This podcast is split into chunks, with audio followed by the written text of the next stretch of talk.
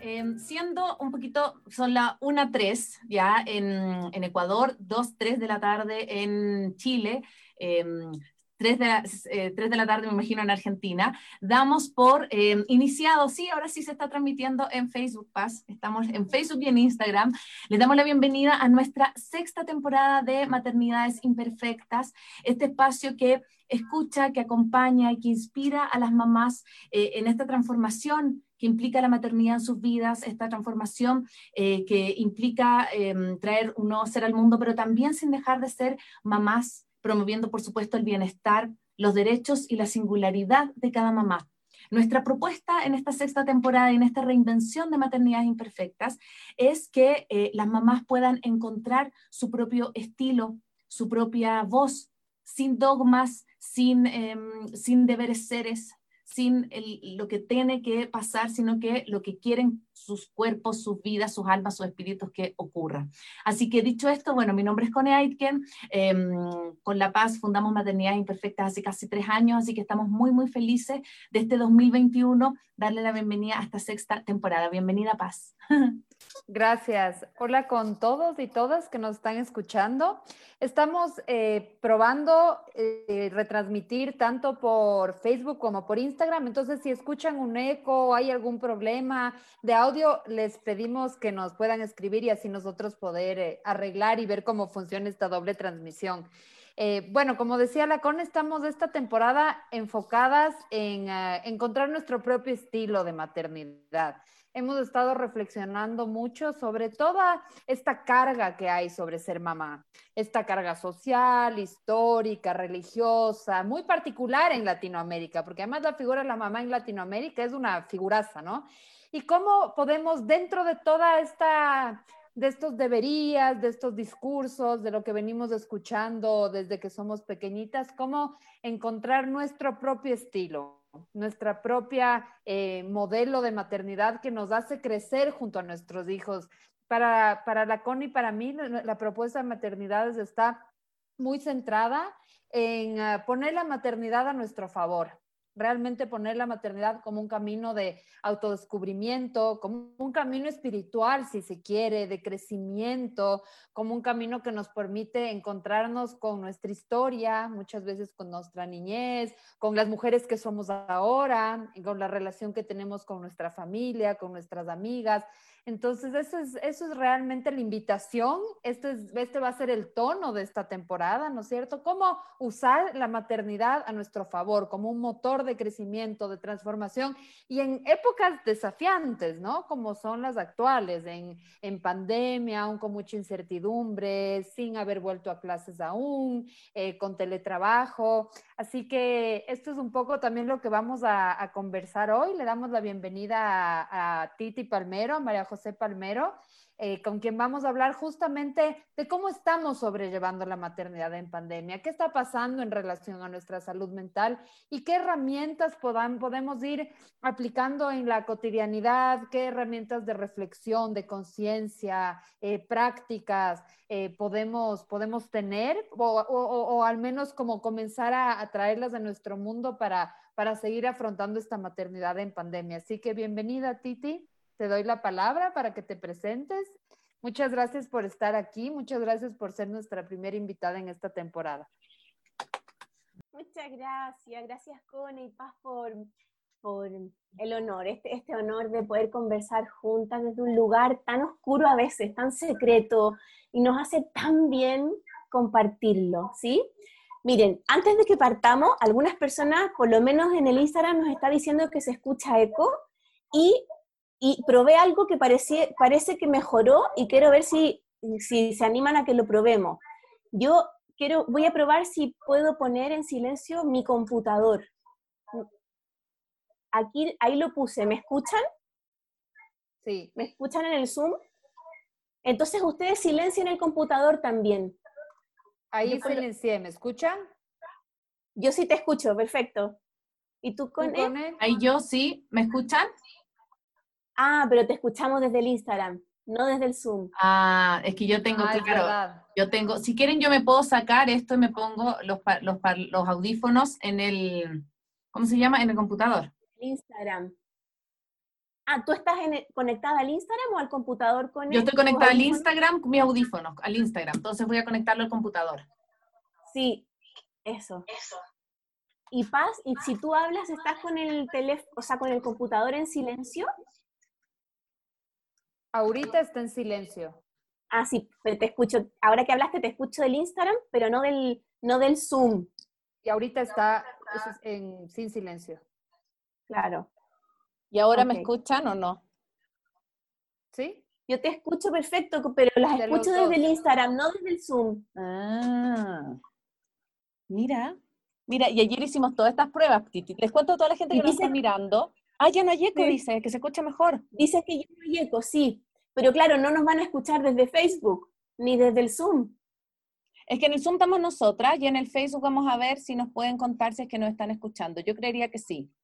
Ya. Yo creería que sí. sí. Si las personas están escuchándonos ahora, ah, dice la, una persona que está en, Facebook, dice que se escucha, así que bien. Perfecto. perfecto, perfecto. Ya. Genial. Muchas gracias. Gracias por acompañarnos también en esta nueva eh, dinámica, ¿no? Que estamos, ¿por qué, ¿por qué lo hicimos ahora sí también un poco explicarle?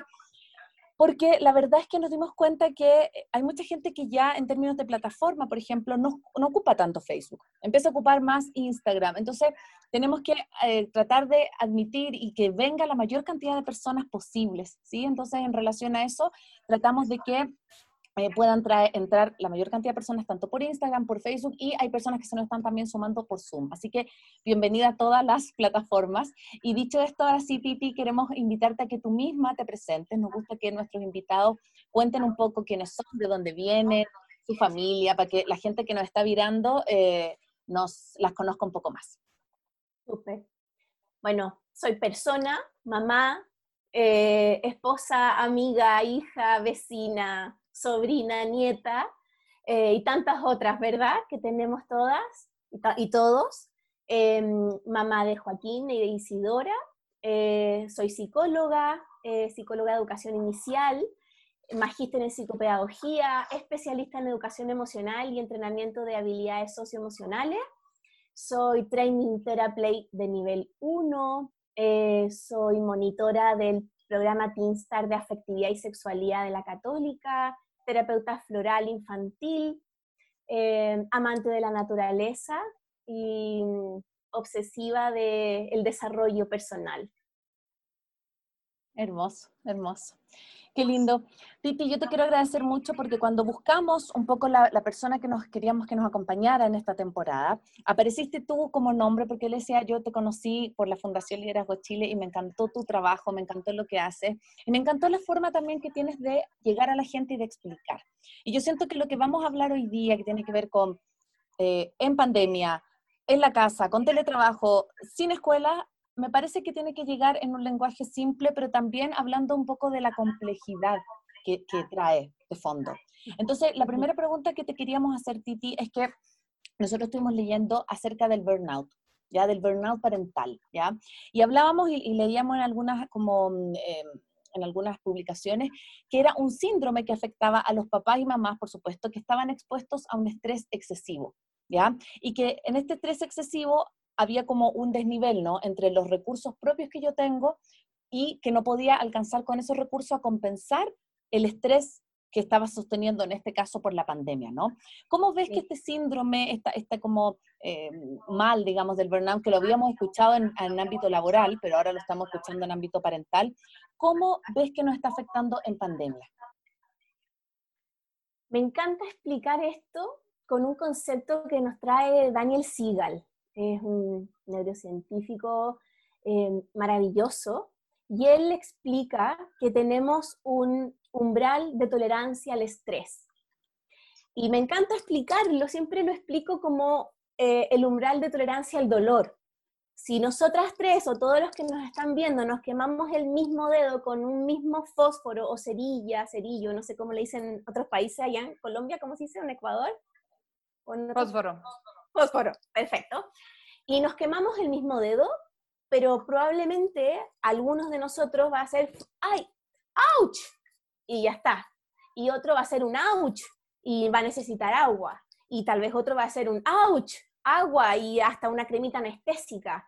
Lo mismo el parto. Hay mujeres que em, son capaces de parir dilatación 10 sin anestesia, maravilloso, y hay mujeres que en dilatación 1 ya se quieren morir del dolor y urgente la epidural.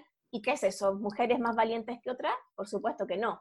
Tiene que ver con un umbral de tolerancia al dolor, que tiene que ver con nuestro sistema nervioso. Nuestro sistema nervioso está seteado para tolerar cierta cantidad de dolor. Lo mismo está seteado para tolerar cierta cantidad de estrés. Cuando estamos en contextos de mucho estrés, este umbral se achica. Entonces, las experiencias que vamos viviendo nos generan, nos van generando emociones y pensamientos, ¿verdad? Pero cuando esas emociones son muy intensas, tanto emociones placenteras o displacenteras, em, nos, nos, saca de este umbral y es cuando nos desregulamos, ¿sí? Cuando viene esa rabia tremenda eh, por cosa o tristeza o todas las cazuelas, como digo yo, posibles, ¿sí? Sin embargo, cuando estamos expuestas, expuestos a situaciones de estrés, este umbral se achica, entonces el mismo estímulo que antes éramos capaces de surfear, de gestionar, ya no somos capaces. Entonces ahí estamos cuando eh, estamos con nuestros hijos y de repente el living o la sala está lleno llena de juguetes y hemos dormido bien, eh, hemos pasado una buena noche o, o una buena mañana y vemos este desastre y estamos disponibles emocionalmente y hasta creativas nos ponemos e incluso somos capaces de ayudar a nuestros hijos a ordenar, a guardar, a guardar. Y nos sentimos maravillosamente porque qué genial, porque yo ayudo y enseño a mi hijo a guardar sus juguetes, es genial, pero tres horas después, el mismo desorden, en la misma sala o en el living o donde sea, ya no, ya no estoy tan contenta y es ¿hasta cuándo te he dicho que ordenes, que mete las cosas aquí, que bla, bla? ¿Qué es eso? Es que tiene que ver con que ya no estamos tan tolerantes al estrés que nos producen los estímulos. Y la pandemia tiene tanto que decir en esto, tanto que decir, porque la pandemia es uno de los mayores, voy a decirlo muy coloquialmente, pero un achicador de umbrales. Obviamente, el estrés o sea, la pandemia es un achicador de umbral de tolerancia al estrés. Estamos durmiendo mal, estamos conectadas, conectados con emociones displacenteras, estamos habitando más en la incertidumbre, en la angustia o en la ansiedad, en el miedo de frentón, en la irritabilidad, en la rabia, en el desconcierto.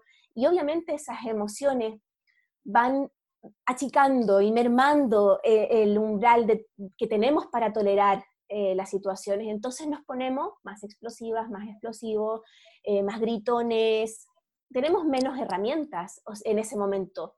Nuestra mochila sigue teniendo las herramientas, ¿sí? Me encanta ver como que la vida es, una, es un viaje eh, y, nacemos y vamos desarrollando, vamos adquiriendo martillos, clavos, cincel, pincel, etcétera.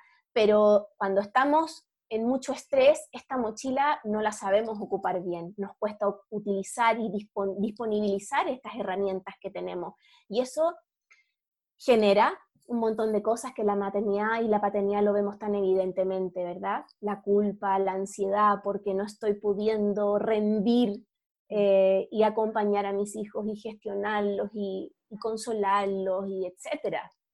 Entonces, Em, eso es lo primero. Creo que ahí Daniel Sigal nos, nos daba muchísimas luces con este concepto de umbral de tolerancia. Creo que una de las primeras cosas que debemos preguntarnos es, ¿qué a mí me achica mi umbral? ¿Qué a mí me agranda mi umbral? ¿Qué le achica a mis hijos sus umbrales? ¿Qué les agranda? Por ejemplo, yo soy una persona que mm, mm, yo soy más bien alondra, que búho. Eso significa que prefiero despertarme muy temprano. Yo funciono mucho mejor temprano, a primera hora de la mañana, que más bien tarde a la noche. Entonces, cuando tengo que trabajar más de noche o un hijo se enferma o duermo poco o duermo mal, da lo mismo, tengo mucha menos tolerancia, mucha menos disponibilidad emocional para el día que sigue. Siempre me ha pasado lo mismo. Entonces yo en mi autocuidado, sé que vamos a hablar de eso también, soy muy consciente de que hay cierto límite de horario que, que, cuido y resguardo tremendamente, ¿sí? Em, tengo un hijo, por ejemplo, que le achica profundamente su umbral el pasar hambre. Entonces, si salimos, por ejemplo, a algún lugar, o, o pasar sed, para él pasar sed, tener sed es lo peor que le puede suceder. Entonces yo sé que no puedo salir de mi casa sin una botellita de agua y algún snack, alguna fruta, algo, ¿sí? O sea, saber esto del umbral de tolerancia nos permite anticiparnos mejor, que también es parte de la gestión emocional. Gracias, gracias Titi. Em, ¿Cuáles podrían ser, porque me imagino que hay muchas mamás que, que escuchan y dicen, bueno, ¿cuáles son estas pautas para saber si yo, esto, si yo, mi pareja, estoy pasando por este burnout parental? Eh, obviamente cada persona es un mundo, cada... Yo sí creo que pasé un burnout parental y luego les puedo decir mis pautas, pero me imagino que eh, además de las particularidades de cada persona, debe haber como algo, algo, no sé, tal vez algunos indicadores comunes que me pueden indicar que yo estoy frente a esta situación. Sí, sí creo que lo que, lo que estás planteando es, implica un camino precioso, porque requiere y, eh, hundirnos y ir, ir a navegar dentro de nosotros. A veces eso es difícil, a veces eso duele, porque, porque duele conectarme a veces con lo que no me quiero conectar. Pero cuando entendemos que, ese, ese, ese, mundo, ese mar existe, soy, y, me atrevo a ir adentro, em, cosas maravillosas suceden. Una de ellas es poder estar conectada con mis emociones. Es básico. O sea, una de las premisas de la educación emocional es que no puedo gestionar lo que no identifico para, para gestionarme emocionalmente, requiero, requiero de identificar lo que me pasa. A, a, mí me sucede, por ejemplo, que yo no tomo pastillas anticonceptivas, no uso métodos hormonales, y cuando estoy cerca de mi periodo, em, emocionalmente soy un volcán, unos fuegos artificiales, soy muy intensa, eh, entonces, cuando me molesta que el champú, en vez de estar aquí, estaba allá, y eso me molesta, rápidamente pongo alerta en eso, rápidamente miro eso y digo, ah, ah, parece que me falta poco para que me llegue la luna, la regla, la menstruación. Entonces, el solo hecho de tomar conciencia me permite entrar en un modo más compasivo conmigo misma. Creo que ese concepto que está acuñado por el mindfulness, es uno de los pilares del mindfulness, es clave en la maternidad. La posibilidad de ser compasivas con nosotras mismas y entender que no somos perfectas, que no somos superheroínas eh, y que ser super mamá no significa no enojarme, ni no entristecerme, ni no sentir miedo, muy por el contrario. Eh, entonces, las pautas generales, pautas generales creo que tiene que ver con este umbral, de yo poder tomar la temperatura a ese umbral propio. Y cuando, cuando me encuentre en ese desorden, ese desastre de juguetes, eh, con una reacción mm, que, que, no me está llevando a una sensación placentera, que no me está conectando con una sensación de fluir, de, de goce, miremos eso miremos eso. Em, hay personas que su, pauta, su, señal es introvertirse, es irse más hacia adentro, es estar menos comunicativa, em, no querer mucho llamar a alguna amiga, otras, o para otras personas es necesitar dormir mucho, para otras personas es ponerse a gritar, para otras personas es ponerse más irritable, agresiva, violenta. Em, triste, llorona, eh, sudoraciones, taquicardia, en fin. Creo que la clave aquí, la clave es mirarme, mirarme, mirarme sin miedo, sin miedo.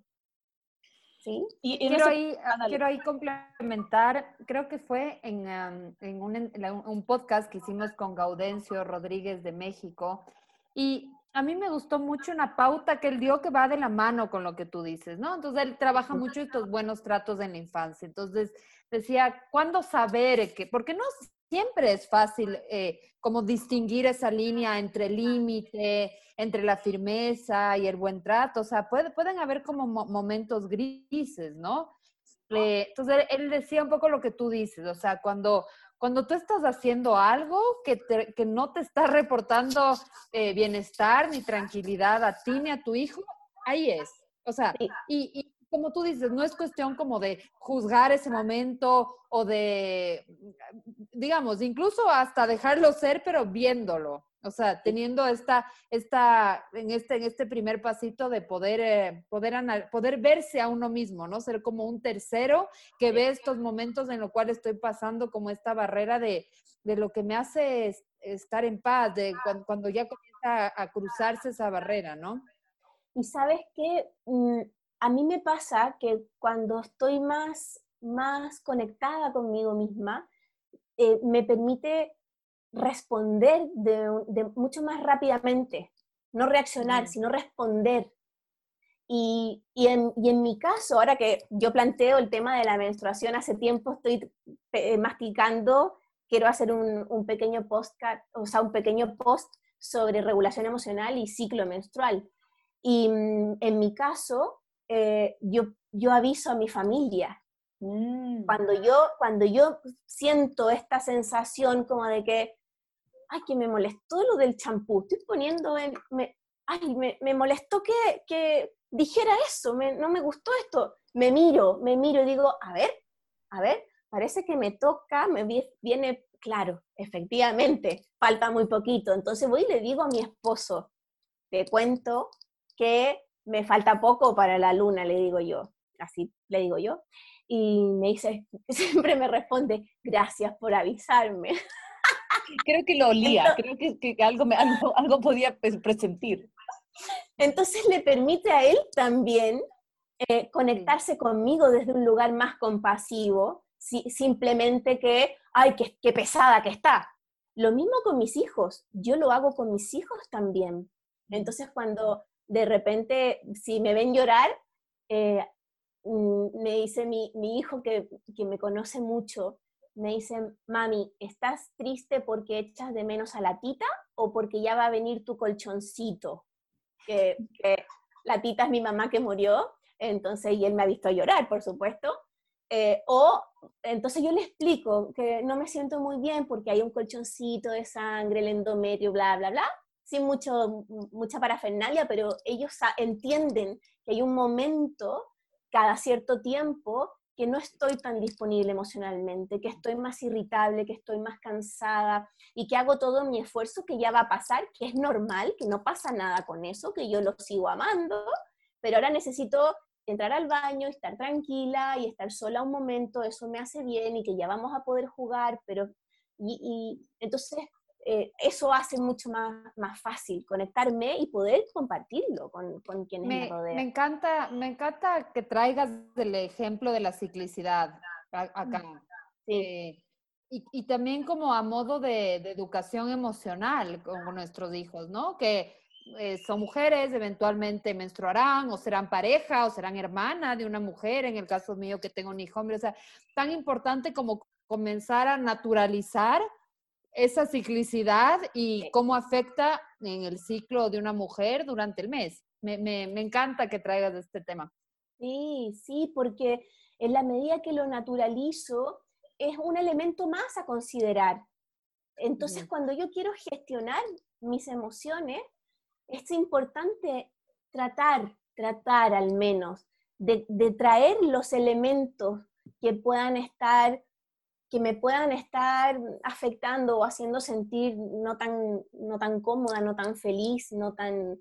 y que no pasa nada, insisto, no pasa nada. Eh, el simple hecho de, de y, creo que esa es la mirada compasiva, el simple hecho de, de ponerlo en mi mente ya es, eh, ya es sanador, ya, ya, ya es incorporarlo, ya es avanzar en la gestión emocional. ¿sí?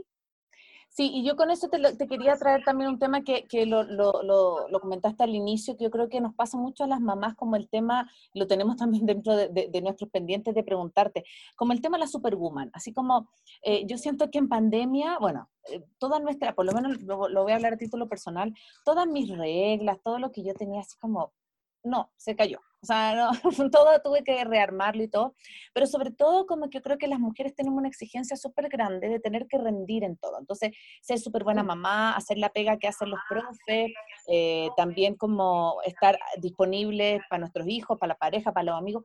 Y, y yo creo que esa cosa de ser superwoman nos pasa la cuenta al final de todo, como qué podemos en realidad como hacer o como cuál es tu mirada de como los límites que podemos alcanzar, como en este tema de la, entre la flexibilidad, ¿no? Y la autoexigencia, que yo creo que, no, no, no sé si es masculina porque no soy hombre, pero sí sé que es femenina, lo tengo súper claro que el tema de la culpa y de la exigencia y de como machacarnos si no logramos al final del día tener la casa armada y súper bacán y los hijos limpios, nos va a pasar la cuenta. ¿Cómo, cómo hacerlo, Titi? ¿Cómo lo ves Y a mí me encanta con los papás de mis pacientes hablar de no me gusta el concepto, pero todavía no encuentro uno mejor que me acomode más, que es elegir las batallas versus la guerra. Ejemplo, ejemplo. Em, a mí me gusta que mis hijos coman saludable, por ejemplo, y no me gusta que coman em, azúcar eh, la semana. Bueno, pero resulta que el miércoles es el cumpleaños del el vecino, eh, de su abuela, y hay torta un miércoles a las 8 de la tarde. ¿Lo voy a dejar sin ir al cumpleaños de su amigo o de su abuela? ¿No va a poder celebrar? ¿No va a poder comer torta? Eso me parece que es una batalla. Son esas reglas, esos límites que estoy dispuesta a, que estoy dispuesta a soltar o a perder, ¿sí? Pero, sin embargo, si vamos caminando en la calle y estamos frente a una avenida muy concurrida y está en rojo, por más que mi hijo o mi hija quieran cruzar, es que es no. Y es no, aunque grite, aunque llore, aunque no, no puedes cruzar porque esto te daña, yo estoy aquí porque te protejo. Ahora bien, muchas, muchas veces me preguntan, ay Titi, pero ¿qué, qué norma elegir? Mm. ¿Seré, seré que es estaré em, eligiendo normas que son como exageradas para el contexto o no? Eh, y ahí me encuentro con tantísimos papás y mamás de tan distintos espectros, ¿verdad? Em, he tenido hace poquito una mamá que me decía, Titi, yo no le puedo poner límites, se me rompe el corazón, no, realmente no puedo, me, me duele, me duele si yo le digo que apague la tele y él se pone a llorar, me, me pone muy mal. Eh, versus he tenido unos papás, por ejemplo, que una, me decían que su hija no podía, cuando se despertaba, no podía salir al patio sin peinarse. Entonces yo le preguntaba, ¿por qué? Bueno, porque yo quiero una hija linda, me decían estos papás, ¿sí? Estoy poniendo, yo sé que es un ejemplo súper extremo, ¿sí? Eh, creo que cada una de nosotras, cada uno de nosotros como familia tiene que ir en, primero hay que tener una buena conversación de los adultos que estamos a cargo de esos niños. Creo que eso es vital porque para mí tal vez es, es horrible o es sí, horrible que vean toda la tarde la tele, pero tal vez para mi esposo no es horrible que vean toda la tarde la tele. Tal vez para mi esposo es horrible que, qué sé yo, que coman lo que quieran a deshora, ¿sí? No sé. No necesariamente tenemos la misma mirada de las cosas y creo que eso es vital. Muchísimas veces he visto y he tenido que ayudar a familias en que sus padres no pueden ponerse de acuerdo en estas batallas, en estas, en estas guerras, y se va generando, o, o no solo papá con mamá, o papá papá, o mamá mamá, sino también padres con sus padres, padres con abuelos mm. de los niños. Ahí hay un tremendo tema eh, de cómo nos ponemos de acuerdo en que yo no quiero que coma chocolate cuando tiene dos años, pero viene mi suegra o mi mamá o mi papá o mi suegro y le enchufa una barra de chocolate sin preguntar. Bueno, todo hay un tema ahí, ¿sí? Entonces, ¿qué creo? Un número uno, tener una conversación por parte de los adultos, una conversación de, cuéntame, ¿qué es importante para ti? qué es un imprescindible, qué es un ¿Qué, ¿Qué, es eso que para ti no es transable? ¿Cuáles son tus intransables? Y yo te quiero contar cuáles son mis intransables. Ya, ¿y qué pasa si, bla, bla, bla? ¿Y cuál es el criterio? ¿Cuál es el criterio general con el que tenemos que tomar estas decisiones?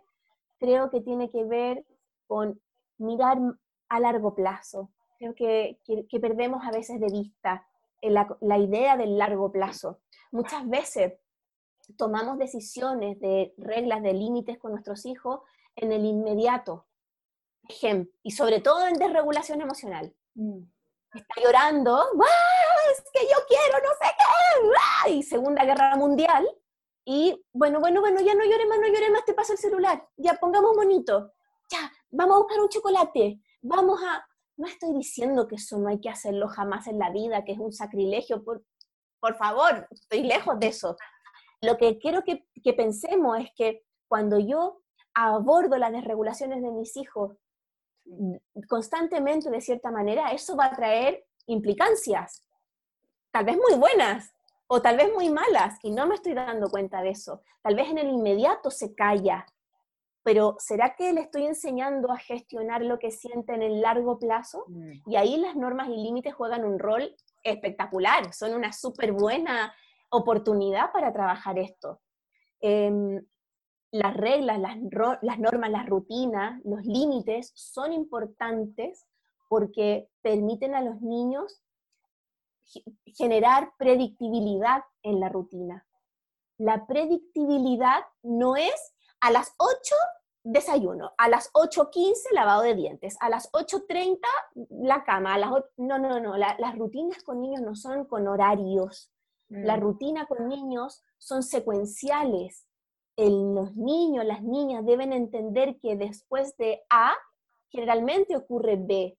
Esa sensación de predictibilidad que eh, conecta a los niños con una sensación de seguridad. Entonces, cuando la norma, el límite está al servicio de esa sensación de seguridad, fantástico, fantástica, bienvenida a la norma. Si sin embargo, si esa norma, ese límite está en desmedro de esa seguridad, tengo que, tengo que revisar algo, algo no anda bien. ¿Sí? Creo que ese es, creería que ese es el criterio que puede como orientarnos a decidir esto. Sí.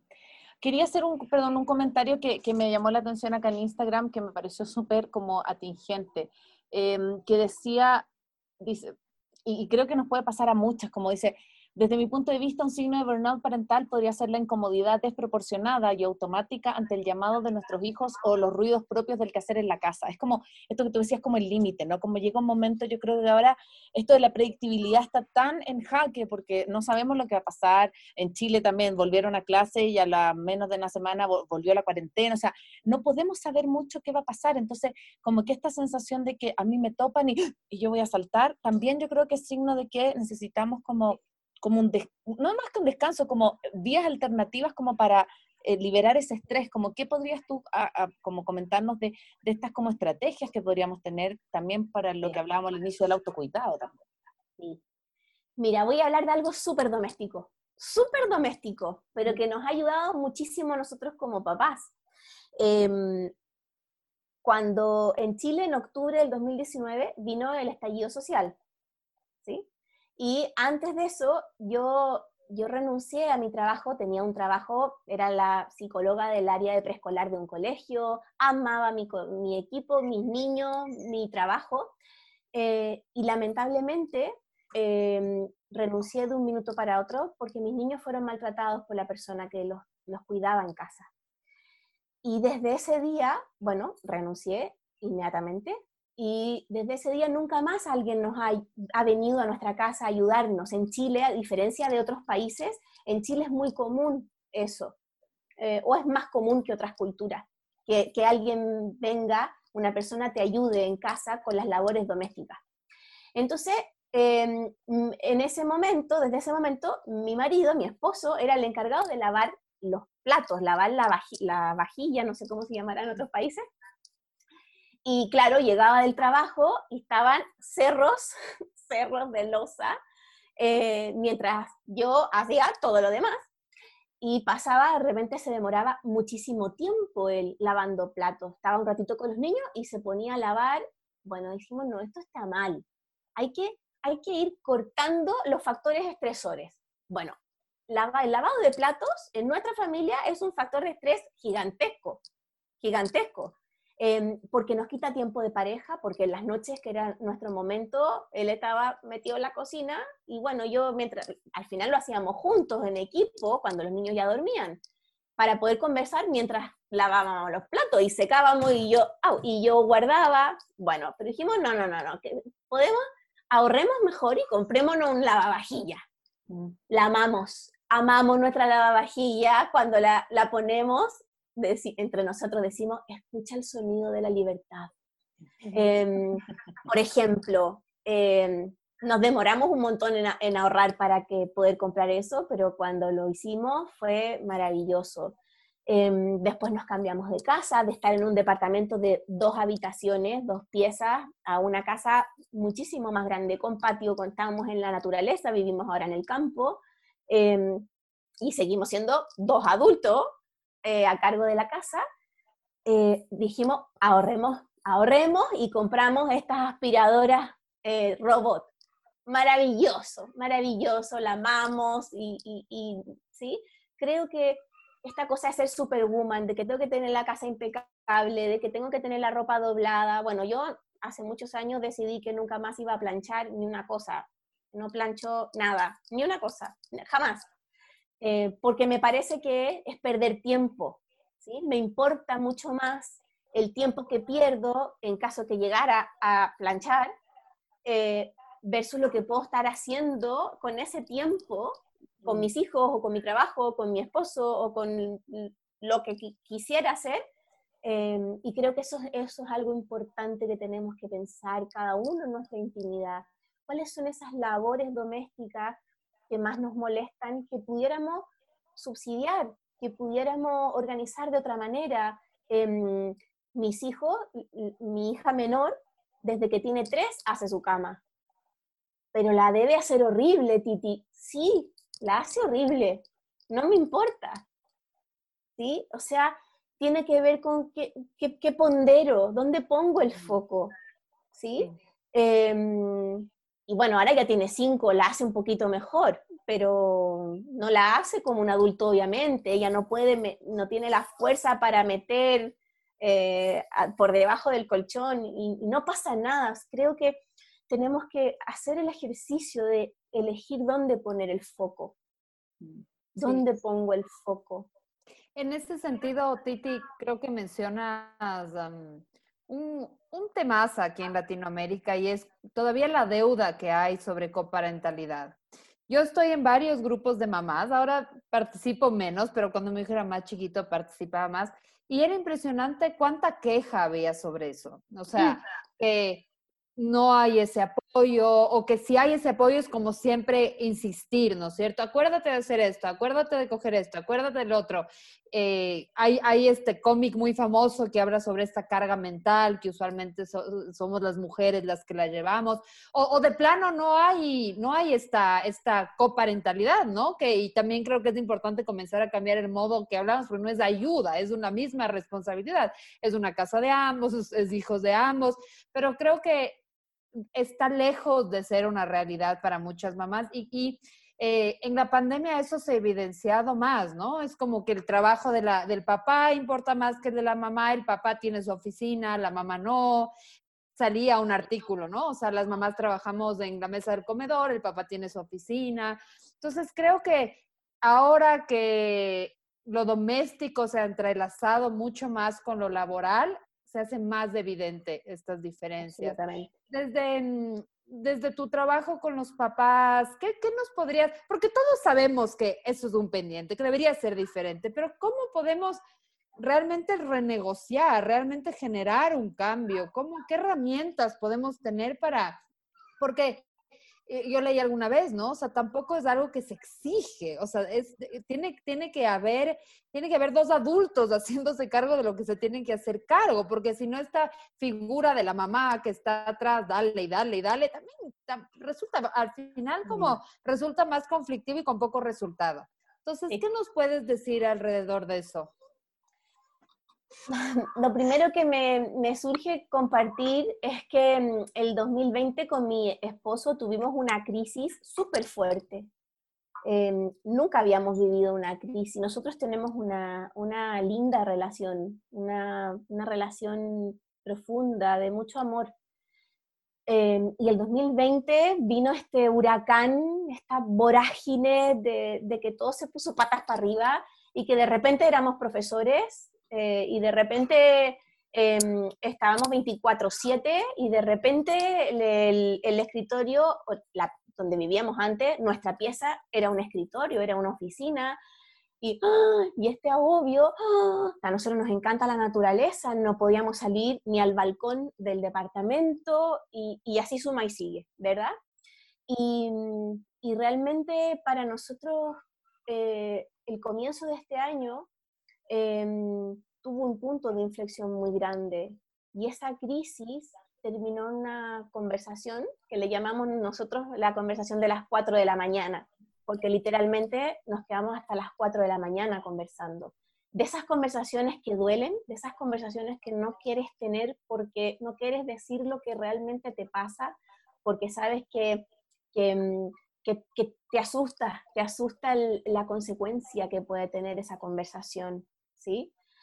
Em, pero la tuvimos, la tuvimos y, y era, y, y, creo que compartir ese dolor, que no es, la queja, la queja es, tú no me miras y tú no me escuchas y yo no soy importante para ti, tú eres más importante en esta casa, sino que es sino que es compartir esa vulnerabilidad que nos atraviesa, porque somos seres humanos, y porque nos duelen las cosas, y, así como los niños necesitan ser vistos, nosotros también necesitamos ser vistos por otro adulto, mm, llámese pareja, nuestros padres, amigos, vecinos, ¿sí? Em, y creo que algo fundamental que debemos avanzar es poder plantear las cosas de manera más asertiva, que no significa no enojarme, que no significa que no me duela, que no significa que no me entristezca o que me angustie. Significa, es, es con eso, es con eso.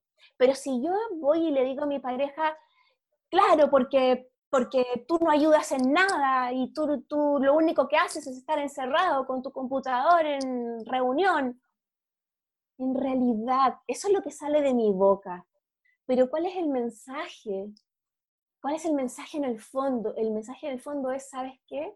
Estoy triste, estoy enrabiada porque necesito que me veas, porque no me la puedo, porque, esto mm. porque para mí sola es mucho y te necesito más conmigo, te extraño, necesito, te necesito más partner, te necesito, necesito sentirte más en equipo, te necesito, te extraño me haces falta también.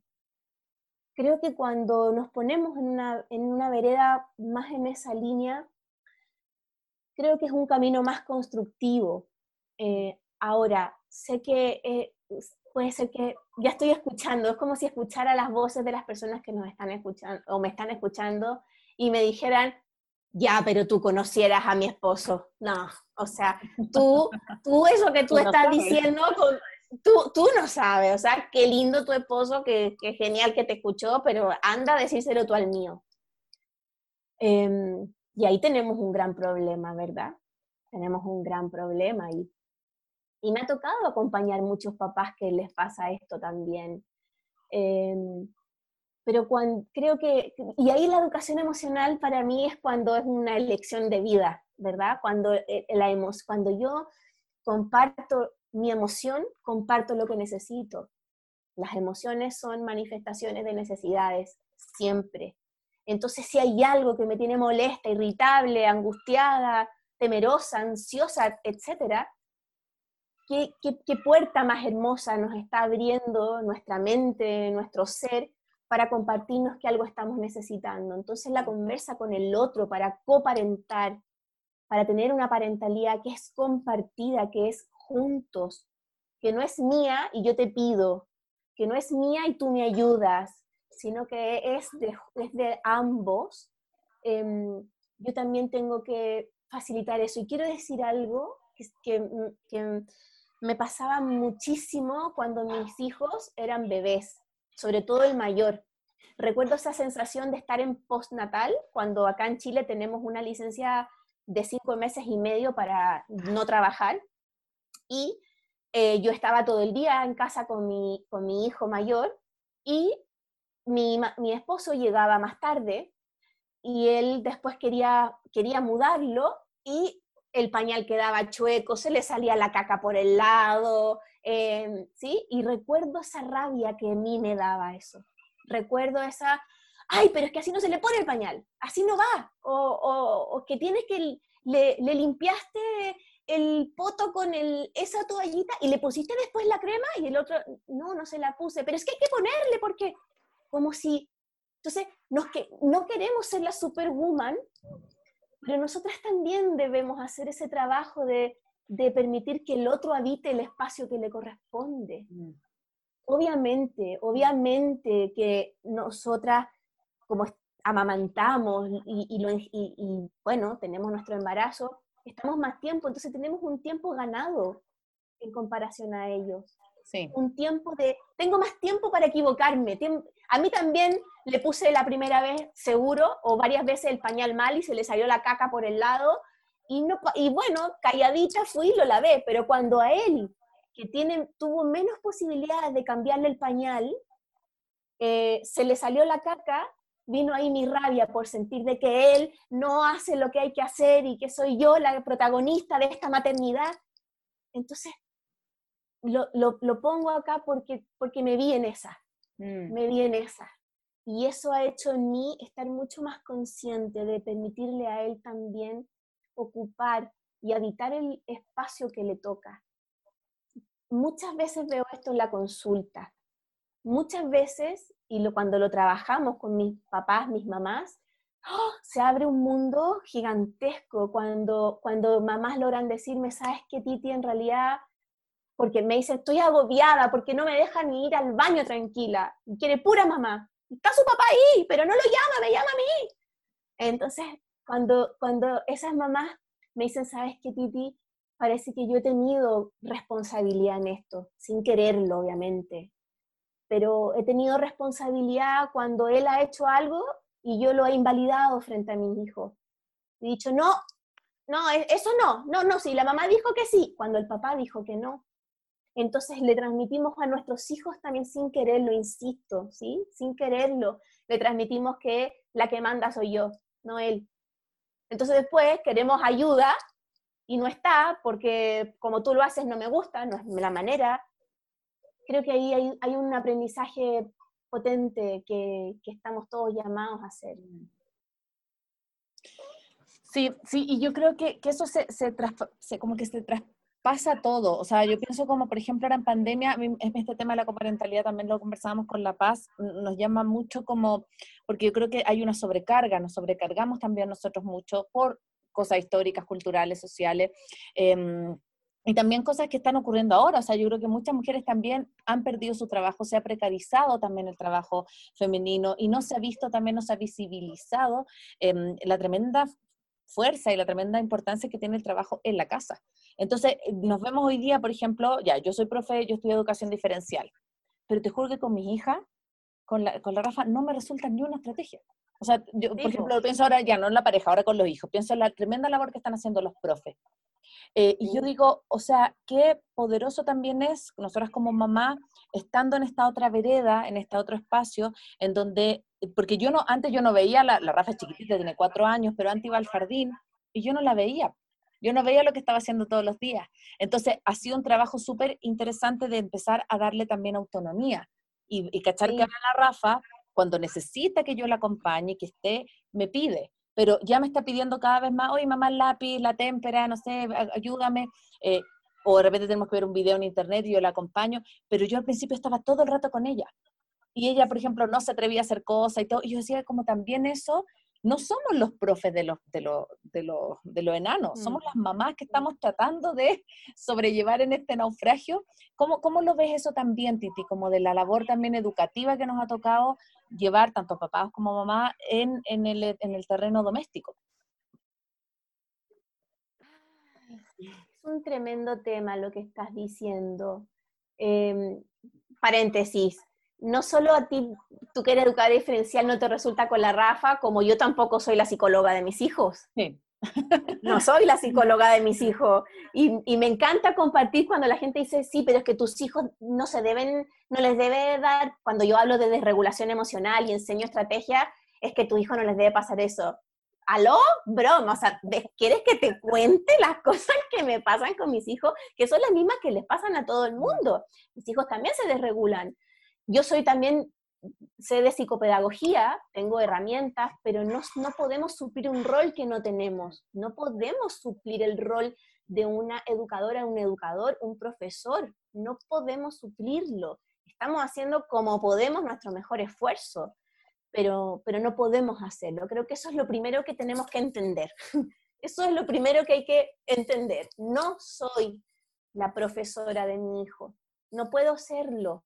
Mm. Em, lo que sí puedo hacer, y, ahí y ahí me encanta pensar en esta expectativa, que la expectativa es, yo lo voy a acompañar y le voy a enseñar y voy a ser su profesora, está demasiado lejos. Lo único que hace es generarnos frustración, porque no, no puedo alcanzar aquello.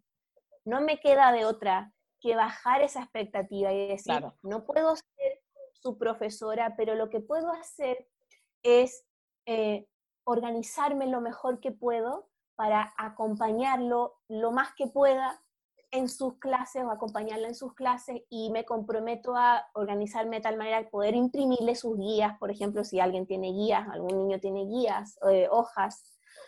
Em, y, y, lo otro, pues, lo otro de frentón, decir, es que esto no puedo, esta es la, la, la batalla que, que decido perder. ¿Cuál es la batalla dentro de lo escolar? que decido perder también porque, porque, porque está en desmedro de la salud mental. Creo que este es un tremendo tema. Em, el año pasado, cuando comenzamos con las clases online, eh, tuvimos una conversación, pedimos entrevistas. A todo lo que nos están escuchando, les sugiero que lo hagan con sus educadores, con sus profesores. Cuéntenles cuál es el estado emocional que tienen nuestros hijos respecto a la educación virtual, por ejemplo. Mm. Em, en nuestro caso, nuestro hijo, que tiene mucha necesidad de movimiento, se le hacía muy difícil las clases online. Y, nuestras profesoras em, cumplieron un rol maravilloso ahí, pero porque nosotros como papás fuimos y tocamos la puerta y dijimos, mm, se nos está haciendo difícil esto, él no quiere, no quiere conectarse, em, entendemos que para él es difícil, ¿qué podemos hacer? Y ellas fueron súper importantes en ese proceso y tuvieron una reunión, por ejemplo, con mi hijo, donde también le bajaron a él la expectativa y le dijeron, no te preocupes con la unidad 2, vamos a hacer como que pasó la unidad 2 y vamos a seguir con la unidad 3, no pasa nada. Mm. Y eso fue muy importante para él también y para nosotros. Tenemos que pensar qué nos comprime como familia esto de la educación, qué parte de esta educación loca en la que estamos nos comprime como familia y desde ahí tomar decisiones. ¿Qué es lo que me comprime? ¿Me comprime tener que imprimir 25 días a la semana? ¿Me comprime eh, ponerlo en el computador una hora, media hora, tres horas diarias? ¿Me comprime eh, que no pueda jugar con sus compañeros, que esté haciendo esto? O me, ¿Qué es lo que me pasa? Si, por ejemplo, me, me entero de grupos de padres que están hablando con sus profesores, con, con las direcciones del colegio, que lo que están pagando no vale la educación que y el esfuerzo que los profesores están haciendo. Imagínate lo que eso significa. Mm. ¿Sí? Bueno, no sé si respondí la pregunta. Sí, sí, sí, sí. a mí solo, solo quiero como un pequeño ejemplo que yo hice con, con, mi terapeuta, que de verdad es una de las citas que más me acuerdo de, la, de las que he tenido, porque lo, llevó como a un, punto bien práctico, ¿no? Entonces me decía como, a ver, ah, como si fuera una carrera, ¿no? O sea, como tú llegarías primero en temas como de, de afecto, de ternura, y llegas última en organización. Pero acéptalo, o sea, como mm. con lo que decías, ¿no? O sea, como hay cosas en las que soy muy buena en mi crianza y hay cosas en las que soy muy mala también, o sea, y como, y como poder aceptar esa esas fortalezas y debilidades que tengo. No tengo por qué ser la super mamá en, todos estos checks. Soy, muy buena en esto, soy más o menos en esto y soy bastante malita en lo otro. Y como que yo creo que al, tener como esta, de verdad a mí, me, como que me liberó mucho. Sí, el, el ver que en algunas cosas soy primera y en otras última. Y, así es. Y así, entonces creo que como que les invitaría a las mamás como que a hacer ese ejercicio. Y bueno, ya para ir cerrando, Titi, eh, quisiéramos justo como que cerrar esta conversación con el tema del autocuidado, ¿no? Porque frente a, esta, como tú decías, ¿no? A estos estimulantes de estrés eh, repetidos que hacen que nuestro umbral cada vez se reduzca más, eh, todo lo que se ha significado el tratar de cumplir roles que no tenemos. Eh, ¿Cuáles son estas estrategias de autocuidado que tú podrías recomendar a las mamás que puedan aplicar en su, en su cotidianidad. ¿Y por qué es importante el autocuidado? Empezando por mm. ahí. Porque no puedo dar lo que no tengo. Entonces, si yo quiero dar contención, si yo estoy descontenida, ¿cómo podría yo contener? Si yo me siento desregulada, ¿cómo yo puedo regular a un, a un hijo? ¿Sí? No, no puedo dar lo que no tengo. Entonces tengo que darme a mí misma, eh, lo que necesito darle a mis hijos. Y las, las formas son tan únicas como personas existen. En mi canal de YouTube hay un, hay una, un video que hice que se llama Ejercicio de Educación Emocional Gratuita y es una, es una, es una de las estrategias que ha cambiado mi vida, de, de, conectar con la necesidad que, que, está emergiendo en mi emoción y poder encontrar formas concretas de, de, darme lo que estoy necesitando, ¿sí? Em, por ejemplo, hoy me desperté más temprano, nos despertamos más temprano con mi esposo y los niños dormían todavía, me puse zapatilla rapidito y fui a dar la vuelta, la vuelta a la, a, una vueltecita. Eh, y esos 15 minutos fueron suficientes fueron suficientes para mirar el pajarito, respirar mm. más profundo y permitirme a mí estar en una disponibilidad emocional más saludable para mis hijos. ¿Sí? A mí me, ayuda, me, ayuda mucho ducharme, me hace muy bien el contacto con el agua. Entonces, eh, me ducho en la noche como una manera de autocuidado muy consciente en escribir, pintar, dibujar, cantar. A mí me encanta bailar y me hace muy bien. Em, entonces, cada uno tiene formas únicas y diferentes, diversas. Creo que, em, en otro momento después la CONE podría compartir cómo esa emoción es la manifestación de una necesidad. Entonces, si yo detecto, si yo me conecto con, los, con lo que siento, identifico lo que necesito. Eso es clave. Si me conecto con lo que siento, mm. identifico lo que necesito. Con eso me gustaría cerrar.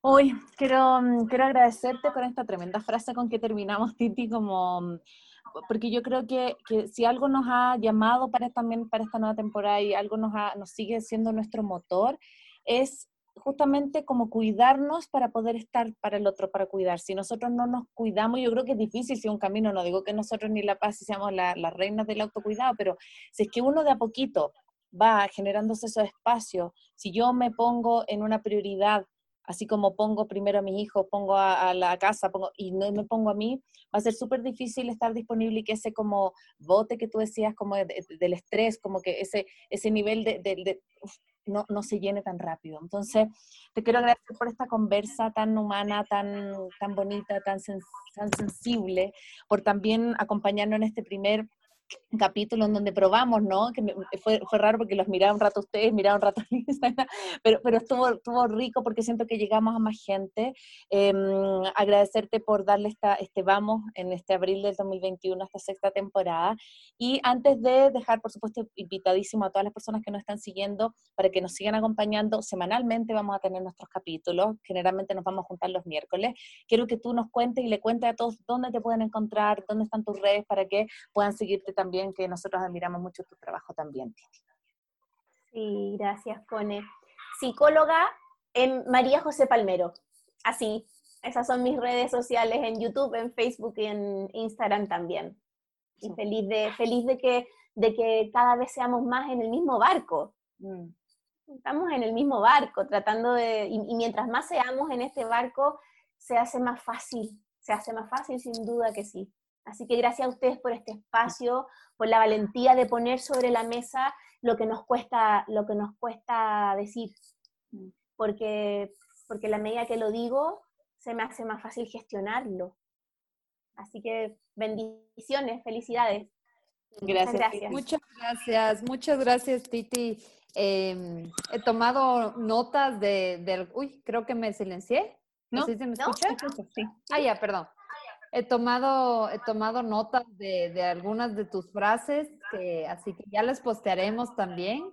Eh, te agradezco, como dice la Corne, me, me ha gustado, como este estilo como sensible, cotidiano, pero con mucho contenido. Así que muchas gracias por estar aquí.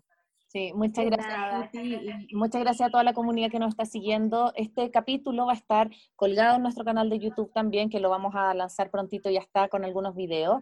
Y en una semana más va a estar en formato podcast en Em, Spotify, en iTunes, así que ustedes lo pueden también descargar y escuchar porque va a estar disponible ahí. También toda nuestra temporada tenemos ya casi 60 capítulos. Así que muchas, muchas gracias a todos, a todas por acompañarnos y nos vemos el próximo miércoles y como decíamos, a cuidarnos para poder cuidar.